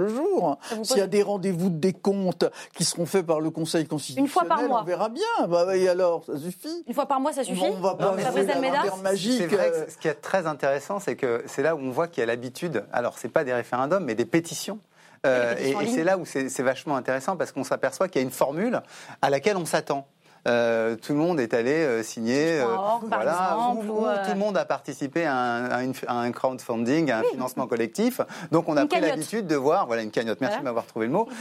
donc on a on a pris l'habitude de voir comment ça grandit, comment les chiffres, voilà. Et en fait, on voudrait que tout soit fait sur la norme du numérique. Or, c'est vrai que malgré tout, on est dans des systèmes où, où, l'État, le juridique, a ses implications. Alors, je vais, je vais faire une comparaison qui, qui, peut paraître absurde, mais il se trouve qu'il y, y a un peu plus de dix ans, quand il y avait eu le le, le, le, débat sur l'identité nationale, il y avait eu des sites contributifs qui avaient été ouverts par le ministère de l'Intérieur. Et en fait, on avait demandé, nous, à l'époque, à voir quelles étaient la totalité des contributions. On les a jamais obtenues. On les a jamais obtenues, même, même 2, 3 ans, 4 ans après. À chaque fois qu'on les demandait au ministère de l'Intérieur, c'était impossible, il n'y avait pas les bons standards, on ne pouvait pas faire de conversion, etc. Que Donc, vous si dire par là ça, bah, ce que je veux dire par là, c'est que je pense qu'il y a aussi une inertie des administrations qui ne sont pas non plus euh, capables de se mettre euh, au, niveau des demandes immédiates des citoyens. Je, crois, je, pense que, dans, en l'espèce, j'ai du mal à penser, si vous voulez, qu'il y ait une, une, stratégie ultra manipulatoire du ministre de l'Intérieur pour juguler, d'autant plus qu'on est pour l'instant très très loin du oui, nombre des de signatures qu'il On a 400 000. voilà, Exactement. 400 000, il en faut ça veut dire 10 4,7 euh, millions. Mais vous aurez observé que la campagne de terrain euh, n'a pas totalement démarré. Des mm. collectifs vont se mettre mm. en place. Donc mm. euh, faisons attention. 400 000 là tout de suite. Et à partir de la rentrée, vous allez voir que ça va être euh, vraiment un élément important dans le paysage politique de mobilisation dans les territoires. Euh, je sais pas. je, je, ne suis pas d'accord. Sûrement, mais il pourrait penser. Le, même ministre, le même ministre pensait que le référendum serait une défaite pour ceux qui vont euh, le soumettre. Donc, euh, vous voyez, je, pense que. On va, on va, revenir sur le fond. Vous me direz, je suis peut-être naïf. De ce référendum. Non, mais, je pense que le service public, c'est faire beaucoup plus de choses que vous ne le pensez, que d'ailleurs de la bureaucratie dans des grandes entreprises privées, on passe notre temps à y être confronté, c'est insupportable. Mais par contre, s'il y a de la volonté politique, je pense que l'État était en capacité de mettre les moyens quelque chose pour avoir un système plus efficace, plus fluide. Ça dépend des ministères. Et une comptabilisation plus comment, vous regardez cette affaire Le gouvernement est un peu gêné avec ce référendum ou au contraire c'est juste qu'il ne maîtrise pas bien l'informatique Ça c'est évident. Je crois que tout le monde sera d'accord sur le fait que cette euh, procédure n'enchante certainement pas le gouvernement. Alors. Euh, sur ce qui a été de là à dire qu'ils mettent des bâtons dans les roues. C'est vrai que ce qui a été dit par Clémentine Autain est juste, c'est-à-dire que l'accès euh, au système est, malaisé, ça prend du temps et c'est pas très er, ergonomique. Il va de soi qu'il faut pouvoir vérifier l'identité des gens parce que c'est une procédure constitutionnelle et sérieuse. La deuxième chose, c'est que euh, ça teste, même si euh, c'est sans doute pas sur l'objet que les uns et les autres avaient spontanément imaginé, mais ça, souhaite, ça teste des dispositifs de démocratie participative. Et, très franchement. Auxquels nous ne sommes pas habitués. Oui, mais c'est pour ça que moi, très franchement, je ne vois pas pourquoi euh, on ne serait pas transparent, y compris sur le nombre de gens qui, qui répondent. Et là, la chose me semble assez facile, c'est-à-dire que ce, qui a été dit par le ministre de l'Intérieur, par ailleurs, est vrai. C'est le Conseil constitutionnel qui pilote cette procédure. Il suffit que le Conseil constitutionnel. Compte lui-même, euh, au jour le jour. Mais alors, vous affichez le chiffre des inscrits et vous administration. Non, mais écoutez, c'est quand même pas très compliqué d'afficher le chiffre des inscrits et de le valider les jours suivants en disant le Conseil constitutionnel voilà, en prenant le temps, parce qu'effectivement, il faut le temps, il faut le temps de la validation, puisqu'il faut donc, je pense pas que ça puisse être fait de manière instantanée, parce qu'il faut qu'il y ait la validation, mais en tout cas, euh, c'est vrai que l'échéance euh, tous les mois me paraît clairement euh, pas correspondre à ce que peuvent attendre les citoyens. Donc, les choses sont simple et à mon avis, il faut que le Conseil constitutionnel s'empare de cette question. Et si tu n'aimes pas les mensuels, tu préfères les hebdomadaires. Voilà, c'est ça. C'est ça. ça. On aura compris. C'est un bon rythme. On aura compris. Les conseils de Nicolas Babret au Conseil constitutionnel. Mais les quotidiens, c'est bien aussi. Oui, moi j'aime bien les trimestriels comme regard. Exactement. C'est encore autre chose. C'est pour les Clémentine est en train de voter pour le trimestriel. Là, je m'inquiète. La comptabilité, par contre, euh, on avance. On avance avec un rapport d'information remis euh, cette semaine à l'Assemblée euh, nationale par deux députés qui ont travaillé sur la radicalisation dans les services publics. 53 auditions et 7 mois de travail plus tard, messieurs Diard et Poulia estiment que le phénomène reste minime, 0,05% dans l'armée de terre, quelques cas isolés et connus dans les aéroports, mais les députés relèvent toutefois des dysfonctionnements dans les prisons et dans certaines fédérations de sport de combat. Pas de panique, mais de la vigilance. Voilà les recommandations euh, des deux rapporteurs. On écoute l'un d'eux, Éric Diard, lors de la présentation de cette étude en commission des lois. Il faut savoir que euh, cette radicalisation islamiste euh, est un phénomène de plus en plus visible dans la société française, dans des manifestations, dans des associations, sur des réseaux sociaux. On a une définition euh, du sociologue Farad Koskoro-Kavar qui disait que c'était un processus par lequel un individu adopte une forme violente d'action directement liée à une idéologie extrémiste, à contenu politique, social ou religieux, qui conteste l'ordre établi sur le plan politique, social ou culturel. On songe euh, bien évidemment, dans le contexte post-attentat qui est le nôtre, à la radicalisation de type islamiste, mais il est bien évident, et nous l'avons évoqué dans les éditions, que de multiples autres formes de radicalisation se développent, soit dans le champ politique, soit dans le champ religieux. Mais s'il est un domaine où la radicalisation euh, n'a pas sa place, c'est bien dans celui des services publics qui œuvrent pour l'intérêt général et qui, pour cette raison, bénéficient de certaines prérogatives et de régimes juridiques particuliers. Alors les deux députés qui ont travaillé euh, euh, sur ce rapport ont relevé ce chiffre. Sur les 319 000 enquêtes, il n'y a eu en 2018 que 485 avis d'incompatibilité. Ils décrivent une situation sous contrôle. Est-ce que cela vous rassure, Fabrice Dalmeda? Mais Le problème, c'est que quand on donne ces chiffres comme ça, on, se dirait c'est rien. Hum Mais en fait, un attentat, c'est très très peu de monde. Euh, les frères Kouachi, c'est très très peu de monde. Amédi Koulibaly, il était tout seul. Donc c'est ça le problème, c'est que juger de ces, de ces chiffres-là euh, en, termes strictement statistiques est totalement absurde, parce que chaque événement, en fait, peut euh, déboucher avec une personne sur une centaine de morts. On l'a vu à Nice. bien sûr. Donc, et, et, on a vu ce que ça entraîne comme choc pour, pour notre collectivité. Donc on est bien obligé d'avoir, d'avoir ces démarches euh, euh, au, fil. Alors effectivement, quand on parle aux différents ministres, euh, je crois que c'est Blanquer qui disait que pour toute l'éducation nationale, c'était seulement trois personnes qui avaient été exclues. oui, oui, exactement. Voilà, il parlait des, des, cas de fonctionnaires, hein, c'était un peu là l'idée autour de ce. S'attaquer au service public. Donc, donc il y a quand même un problème, c'est qu'on atteint, on, a, on atteint quand même des chiffres. Quand on parle de 400 personnes, c'est beaucoup. c'est beaucoup de personnes qui aurait pu passer à l'acte. Alors après, ce que ça pose, c'est euh, quelles sont les procédures qu'on met en place pour éviter euh, que que ça qu'il y ait un incident pour, mieux les surveiller. Voilà. Donc et, est-ce qu'on peut tous les surveiller? C'est là où on rentre à nouveau dans, ces discussions qu'on a euh, qui sont un peu effrayantes, mais sur les budgets. où effectivement on a des forces de police qui ne sont pas extensibles à l'infini, on a des mobilisations de moyens sur des, des, questions de manifestation ou autres qui, voilà, euh, font du bruit de verre et, euh, du bruit de matériel, mais euh, pas, de, pas, de, victimes. Donc voilà, c'est une, question de proportionnalité. moi, en tout cas, je trouve que ce rapport, il, était très important.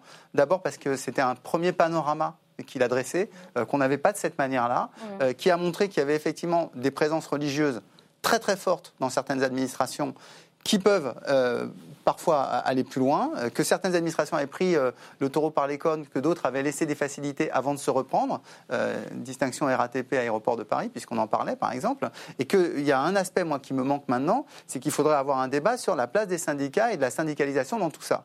Parce qu'on sait très bien qu'un certain nombre de, syndicats ont joué la carte de la confessionnalité pour avoir du recrutement euh, facilité. Et vous vous renseignerez, chère Clémentine, puisque vous connaissez bien le terrain social.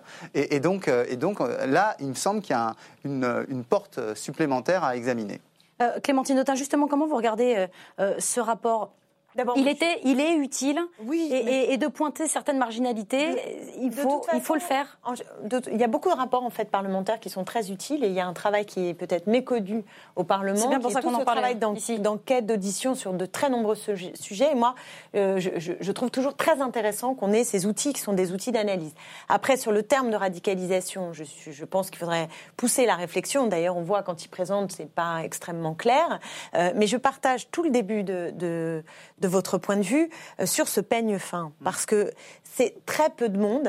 Euh, et ce sont des gens qui sont euh, au fond dans un phénomène sectaire. Si on est bien d'accord que l'enjeu c'est de arriver à arrêter, à, déjouer ceux qui basculent hein, du côté du terrorisme. Est-ce que vous craignez autre chose? Non, ce que je veux dire c'est que on a besoin d'une recherche pluridisciplinaire sur la façon dont on fait face au peigne fin pas simplement euh, du côté de la sanction, mais de la prévention, à des jeunes ou des moins jeunes qui basculent dans ce phénomène d'embrigadement.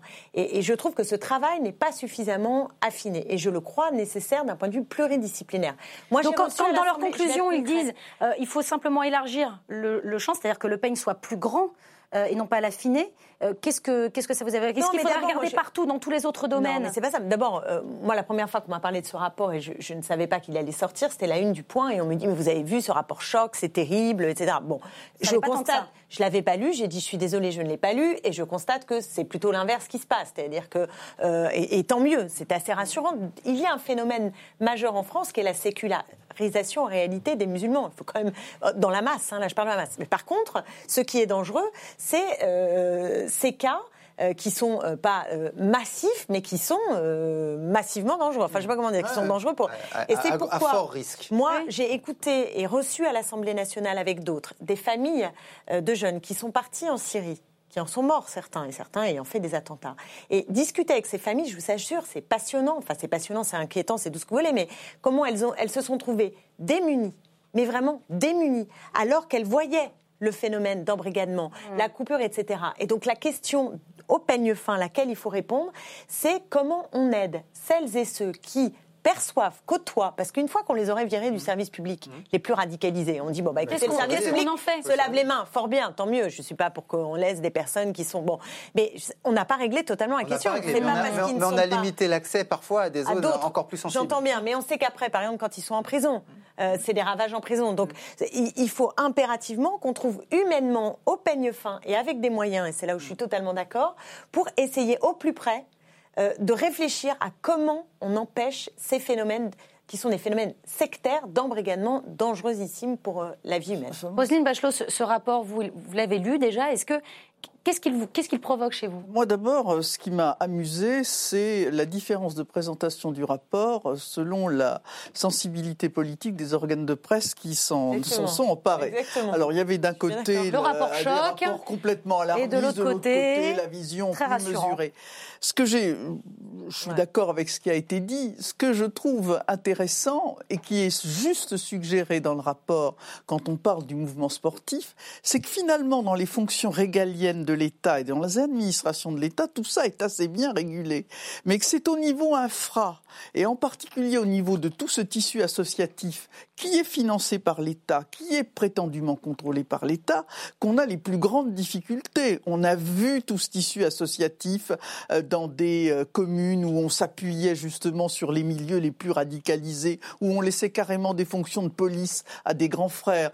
Le l'exemple du milieu sportif euh, qui vit très soutenu par l'État, par les collectivités territoriales et qui sont une clé d'entrée à la radicalisation tout à fait importante parce que justement il y a un effet de, de, séduction chez des jeunes. On fait du, kickboxing, on fait un certain nombre de, euh, d'activités qui sont tout à fait tout à fait intéressantes et tout à fait excitantes. Et là il y a des gens qui sont à l'œuvre. Alors qu'est-ce qu'on fait? Finalement, ce rapport, on fait des enquêtes sur tout il ne fait qu'effleurer le niveau infra de la radicalisation, et c'est là où il y a les plus, pour moi, où le danger est le plus grand. il faudrait, c'est ce que préconise d'ailleurs hein, ce, rapport dans ses conclusions, Qu'est-ce que sont élargir, les services publics? Et la, voilà, élargir au public. à tous les agents, voilà, qu'ils soient de près ou de loin, connectés avec du public. quand même que j'ai eu le prix de l'humour politique pour avoir dit ça au moment des attentats, qu'il y avait un enjeu, mais c'était exactement dans la, filiation de votre développement. C'est-à-dire que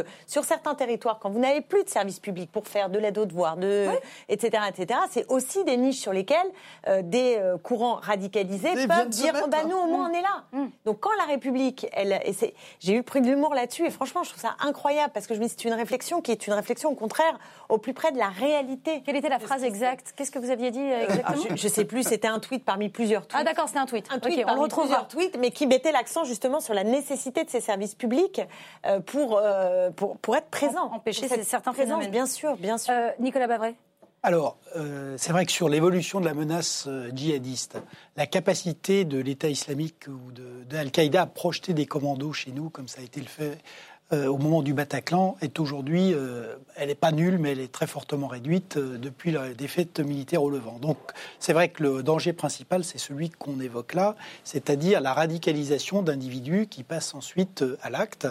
Et c'est vrai que le risque est particulièrement fort quand on a des individus qui sont dans l'État, et a fortiori qui sont dans l'État régalien, les services de sécurité intérieure ou la défense. Et c'est vrai qu'il y a une euh, un secteur qui est très fragile, euh, qui est la pénitentiaire. Donc, euh, on a eu un certain nombre de mobilisations et c'est vrai qu'on a, on, a quand même beaucoup travaillé. Le système s'est amélioré.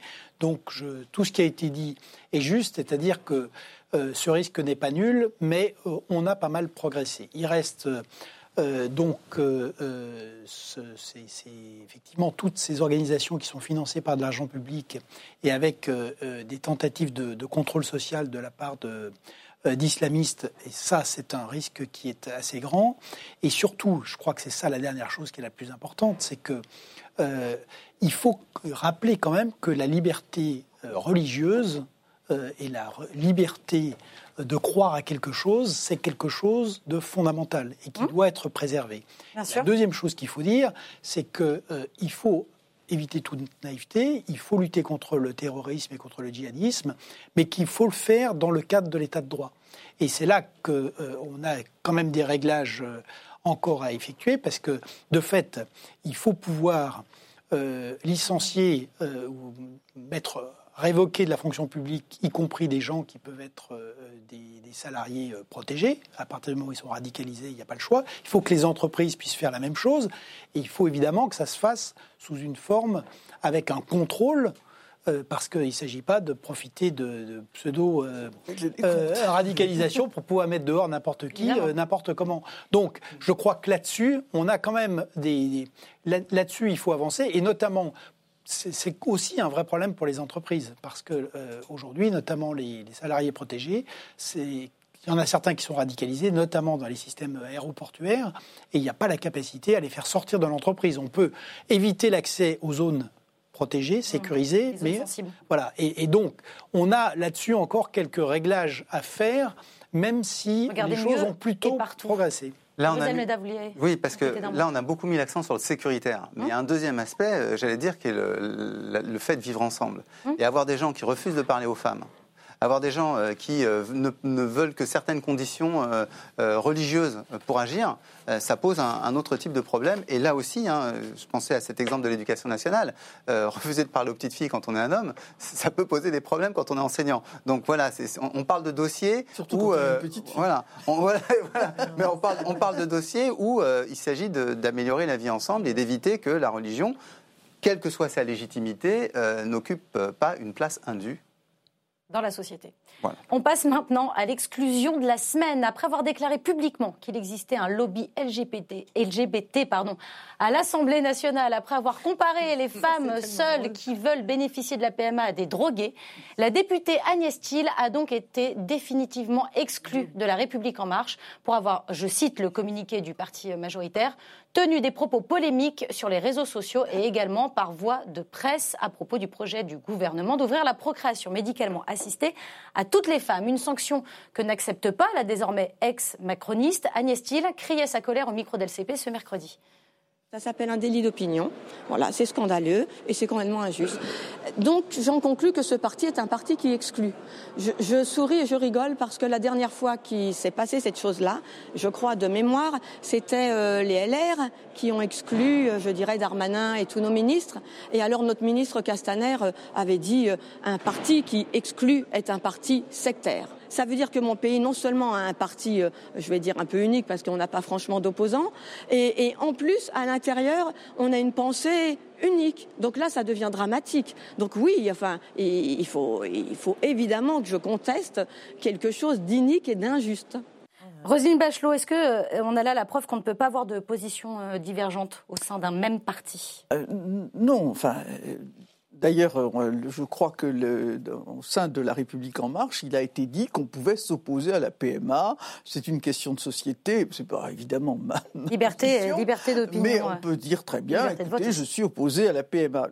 C'est la façon. n'a pas été euh, exclue à cause de ça. Si je comprends bien, elle a tenu des propos, effectivement. Vous en avez rappelé quelques-uns, euh, comparant les, les, femmes qui ont recours à la PMA, les femmes seules à des drogués, le puissant lobby LGBT l'absence de genre dans le mot parent qui favoriserait l'exclusion d'écoles coraniques.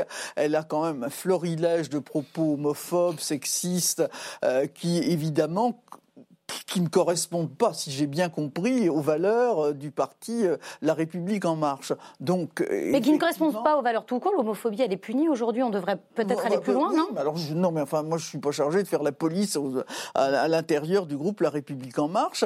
Euh, je constate que ça me paraît une évidence que le parti La République. Est-ce qu'elle est, elle est exclue du parti? Elle n'est pas exclue. Elle sera exclue, je pense, de fait du groupe, parlementaire à, suivre. Bon, ben voilà, ils règlent leur question de la façon dont il, euh, la façon qu'il souhaite. Euh, et ça, ça n'empêche pas, j'ai bien compris, la divergence d'opinion.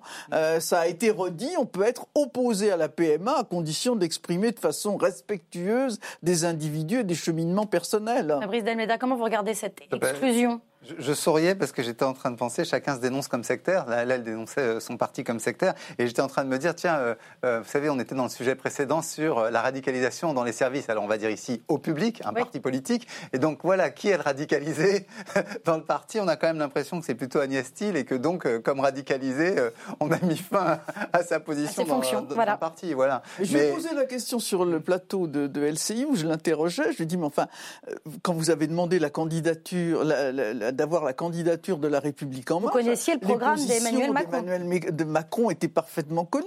Pourquoi est-ce que vous avez demandé l'investiture à ce moment-là? Parce que c'est pour vous quelque chose de fondamental, la PMA. Mais c'est vrai que bah, ça, dit tout, en fait. Ça dit aussi ce qu'a été l'opportunisme de l'étiquette euh, La République En Marche pour les élections législatives. Oh, C'était une chance énorme. Allez, c'est pas seulement pour La République En Marche se rallier à la fin, au parti qui a le plus de chances d'être élu. C'est pas franchement nouveau. Hein. je suis totalement d'accord avec tout ce qu'a dit Roselyne Bachelot sur le, sur le sujet. C'est effectivement l'argumentaire qu'elle a développé. Après, chaque parti euh, met des bornes. C'est-à-dire que, évidemment, tous au pas d'accord sur tout, ça c'est pas possible. Mais il faut qu'il y ait un corpus général sur lequel on s'entend. Et chaque formation politique décide euh, de la borne à partir de laquelle ben, on sort de l'espace commun. Donc il faut trouver un juste milieu entre du pluralisme nécessaire dans toute famille politique et en même temps, évidemment, euh, à un moment donné, sur des valeurs, sur euh, euh, des propos qui sont structurants, eh ben, on, met un, on met une limite. C'est ce qu'a décidé de faire La République En Marche. Moi, je trouve ça salutaire, franchement. Dans ce, cas, dans ce cas-là, mais en ce qui vous concerne, vous, le fait d'avoir critiqué la campagne des européennes menée par la France Insoumise, le fait d'avoir émis quelques critiques sur la personnalité de Jean-Luc Mélenchon, est-ce que vous n'avez pas peur qu'il vous arrive la même chose Qu'on dise, allez hop, ça dégage Alors d'abord, je n'ai pas l'impression qu'il y ait formellement d'exclusion. Non euh, en tant que enfin, ça peut arriver, si peut-être sur des... Mais ce n'est pas un parti... Euh, tout à fait de la même manière. Et non, on n'en est pas là. C'est pas, pas. Mais par... je redis ce que j'ai dit, c'est que je, je, pense qu'il faut du pluralisme euh, dans toute famille politique si on veut pas être rabougri. Donc c'est important, du débat. Mais après, évidemment, sur le corpus de fond, il y a des limites, sinon on ne comprend rien. Sinon, il n'y a plus de cohérence. Et... Il, y a, toujours une ligne. C'est une tension. Voilà, c'est une tension. Nicolas, il reste des personnes. Elle a dépassé la ligne. Ce qui a été dit est vrai, c'est-à-dire qu'un parti doit avoir une ligne et il doit aussi avoir une discipline, euh, y compris d'ailleurs au sein d'un groupe parlementaire et en même temps, il faut du pluralisme, ce qui a été dit, c'est-à-dire que cette ligne, il faut qu'elle puisse être discutée. Euh, Donc là, on est vraiment sur un problème d'expression et non pas. Et, par ailleurs, quand on, est, société quand on est hein. à l'intérieur des partis, ce qui est vrai, c'est que euh, traditionnellement, il y a euh, des, des, questions qui sont particulièrement euh, sensibles et qui sont euh, les questions qui touchent effectivement à ce qu'on dit à la liberté de, conscience, à un certain nombre de questions morales. Donc généralement, la discipline de parti euh, va de pair avec plus de pluralisme précisément quand on touche à ces questions-là comme il a été dit, là, euh, en l'occurrence, euh, euh, c'est pas du tout le cas, puisqu'on on, a quelqu'un qui fait des déclarations qui, très clairement, pourrait même, par certains côtés, si elle n'était pas députée, tomber sous le coup de la loi. Être donc, punie. Donc, à partir de là, je crois qu'il est normal que la discipline de, parti ou du groupe s'applique dans, s'applique dans, dans, ce cas-là. Et, et, donc, j'allais dire en l'occurrence, euh, il m'apparaît difficile de critiquer la République en marche sur ce, euh, sur ce champ. Voilà, critiquera pas sur ce, sur cette exclusion-là, en tout cas. mais, elle a, peut-être, elle a peut-être pour, pour, le coup, ça va peut-être être sa chance à elle, euh, pour justement gagner en visibilité, euh, être reconnue, euh, porter un certain secteur de l'opinion. Je poursuis. Est-ce qu'elle n'est pas aussi l'idiote utile du parti La République en Marche qui montre à travers cette exclusion bah, sa position Les théories complotistes sont Non, je sais pas. Alors là, attention.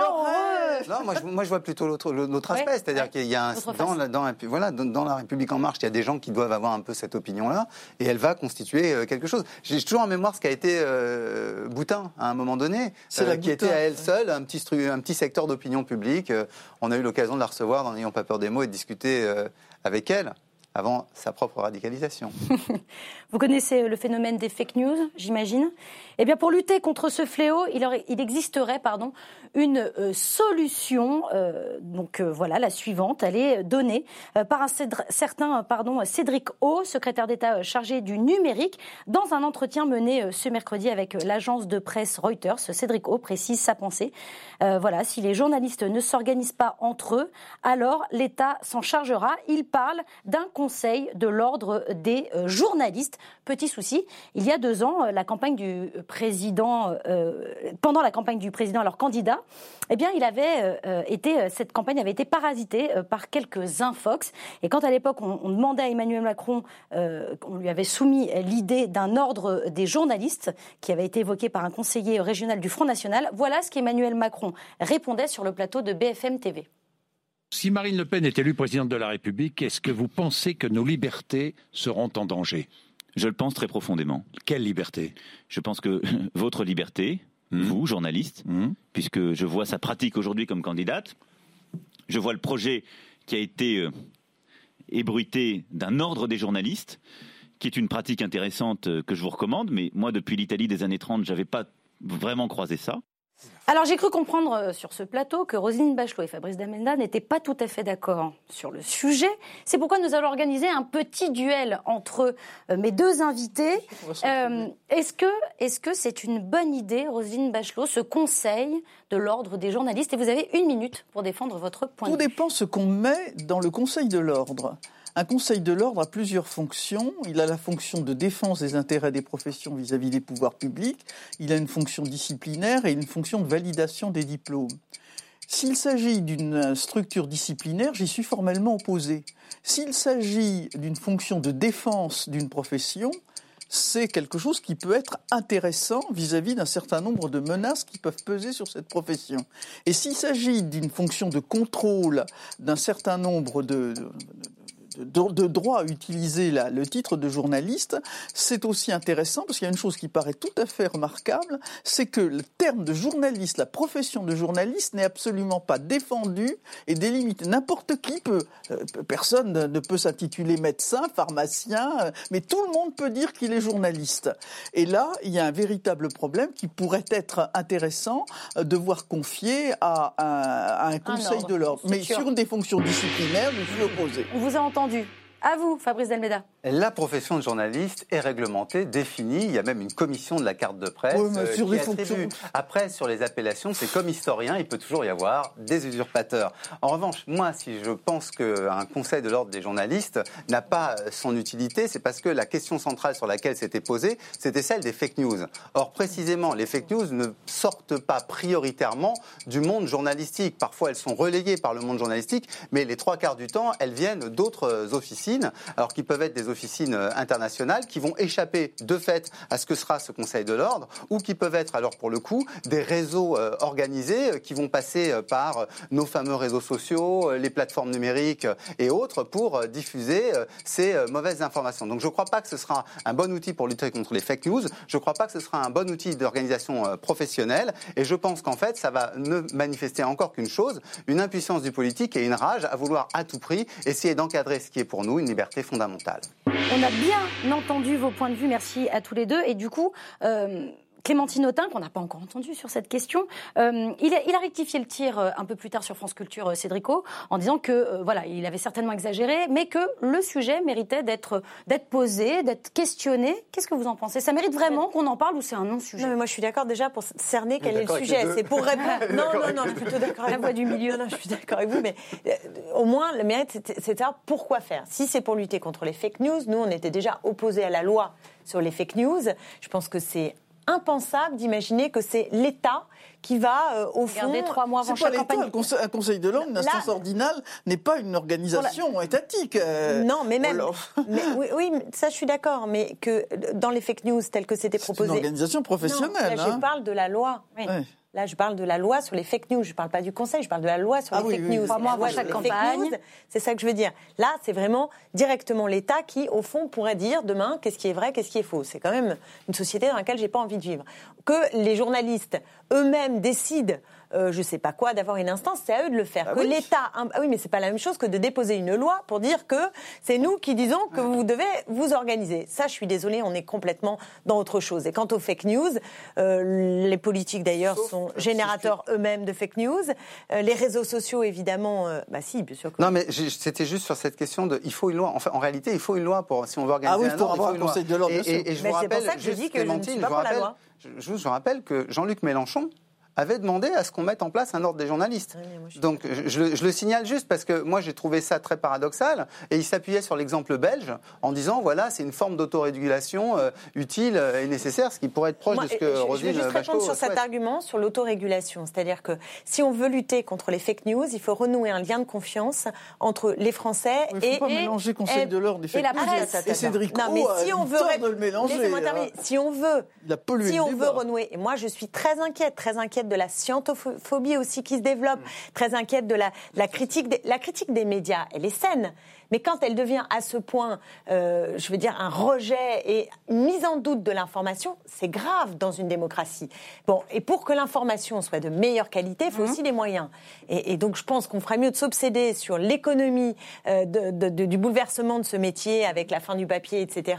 Avec, euh, enfin, il y a mille, mille questions, aussi, moins de concentration économique, donc de comment on fait vivre du pluralisme dans les médias et de la qualité de l'information. Moi, je vois des journalistes, comment ils travaillent, mais c'est impossible de faire une information de qualité en courant. Euh, ceux qui sont aux quatre colonnes, ils nous viennent, ils nous posent euh, cinq sujets. Eux-mêmes, ils n'ont même pas le temps de savoir à quoi correspondait la question qu'ils nous demandent. Et nous-mêmes, on n'a pas le temps de le faire. Donc, donc je pense qu'il y a une espèce de course à l'information qui est d'une telle rapidité, dans des conditions économiques infernales.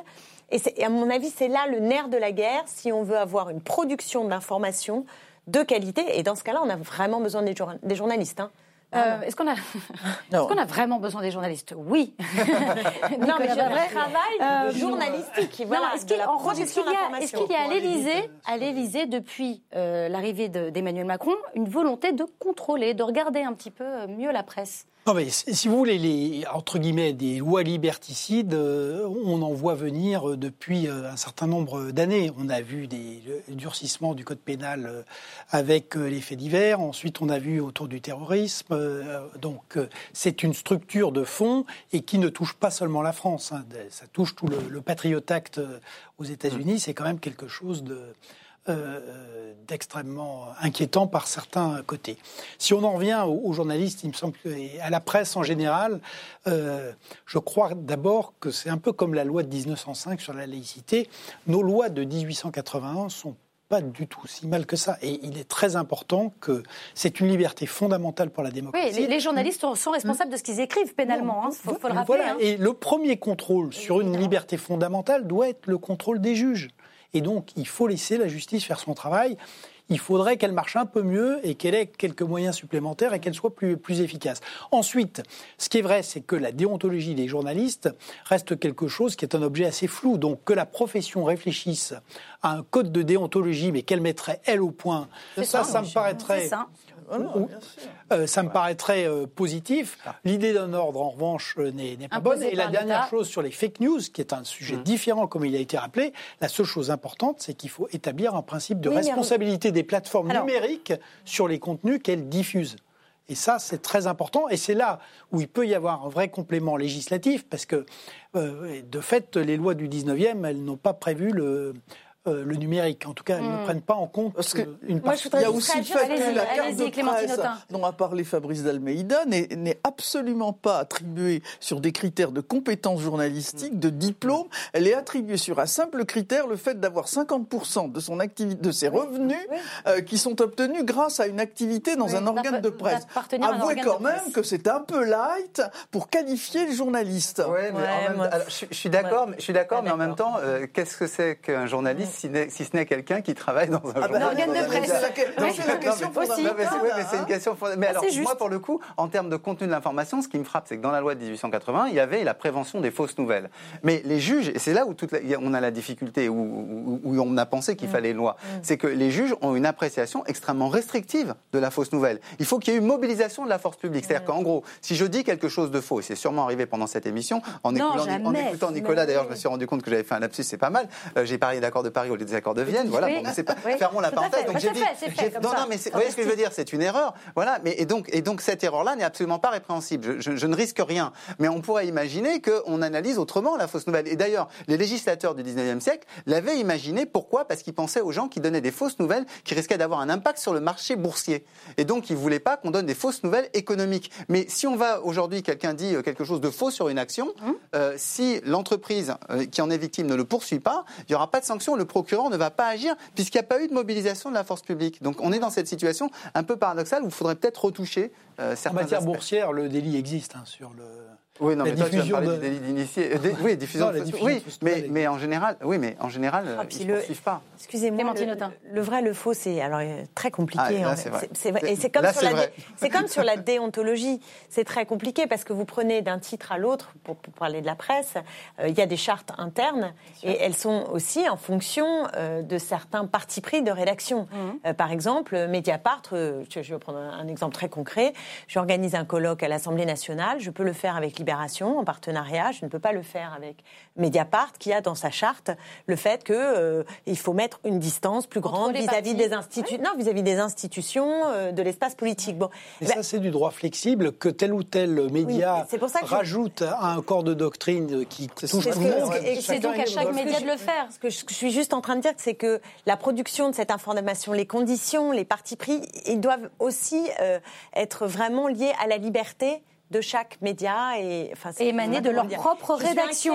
d'une mise, d'une mise au pas et d'une normalisation euh, qui se ferait du coup sur les normes dominantes et ces normes sur ces normes dominantes et ces normes dominantes elles-mêmes étant très liées à la concentration économique. On vous a la séance est Voilà, la séance est suspendue. On ne parlera ni de cigarettes euh, électroniques ni de cravates. De toute façon, le débat était réglé ici sur ce plateau. Il y avait avec et, sans cravate. Donc euh, voilà, comme ça c'est réglé. Il y a sans cravate. il y a quatre. Ah bah oui, oui, absolument. J'aurais pu la mettre sur la tête, mais... Je vous remercie. Merci infiniment à tous les quatre d'avoir participé à la dernière émission euh, de la saison. Merci infiniment à vous aussi euh, qui nous suivez sur les écrans, quels qu'ils soient. Et merci bien sûr à tous ceux qui fabriquent chaque vendredi cette belle arène. Alexandre, Clyde, Éléonore, Jouja, Christophe, Sam, Fabien. Bon vent à toi et merci euh, pour tout. Vous le savez, mais je vous le redis, l'émission est déjà disponible disponible euh, en replay et en podcast. C'était la dernière de la, de la saison, mais rassurez-vous, on se retrouve en septembre. Alors surtout d'ici là, n'oubliez pas que l'important n'est pas de convaincre, mais de donner à réfléchir. Allez, salut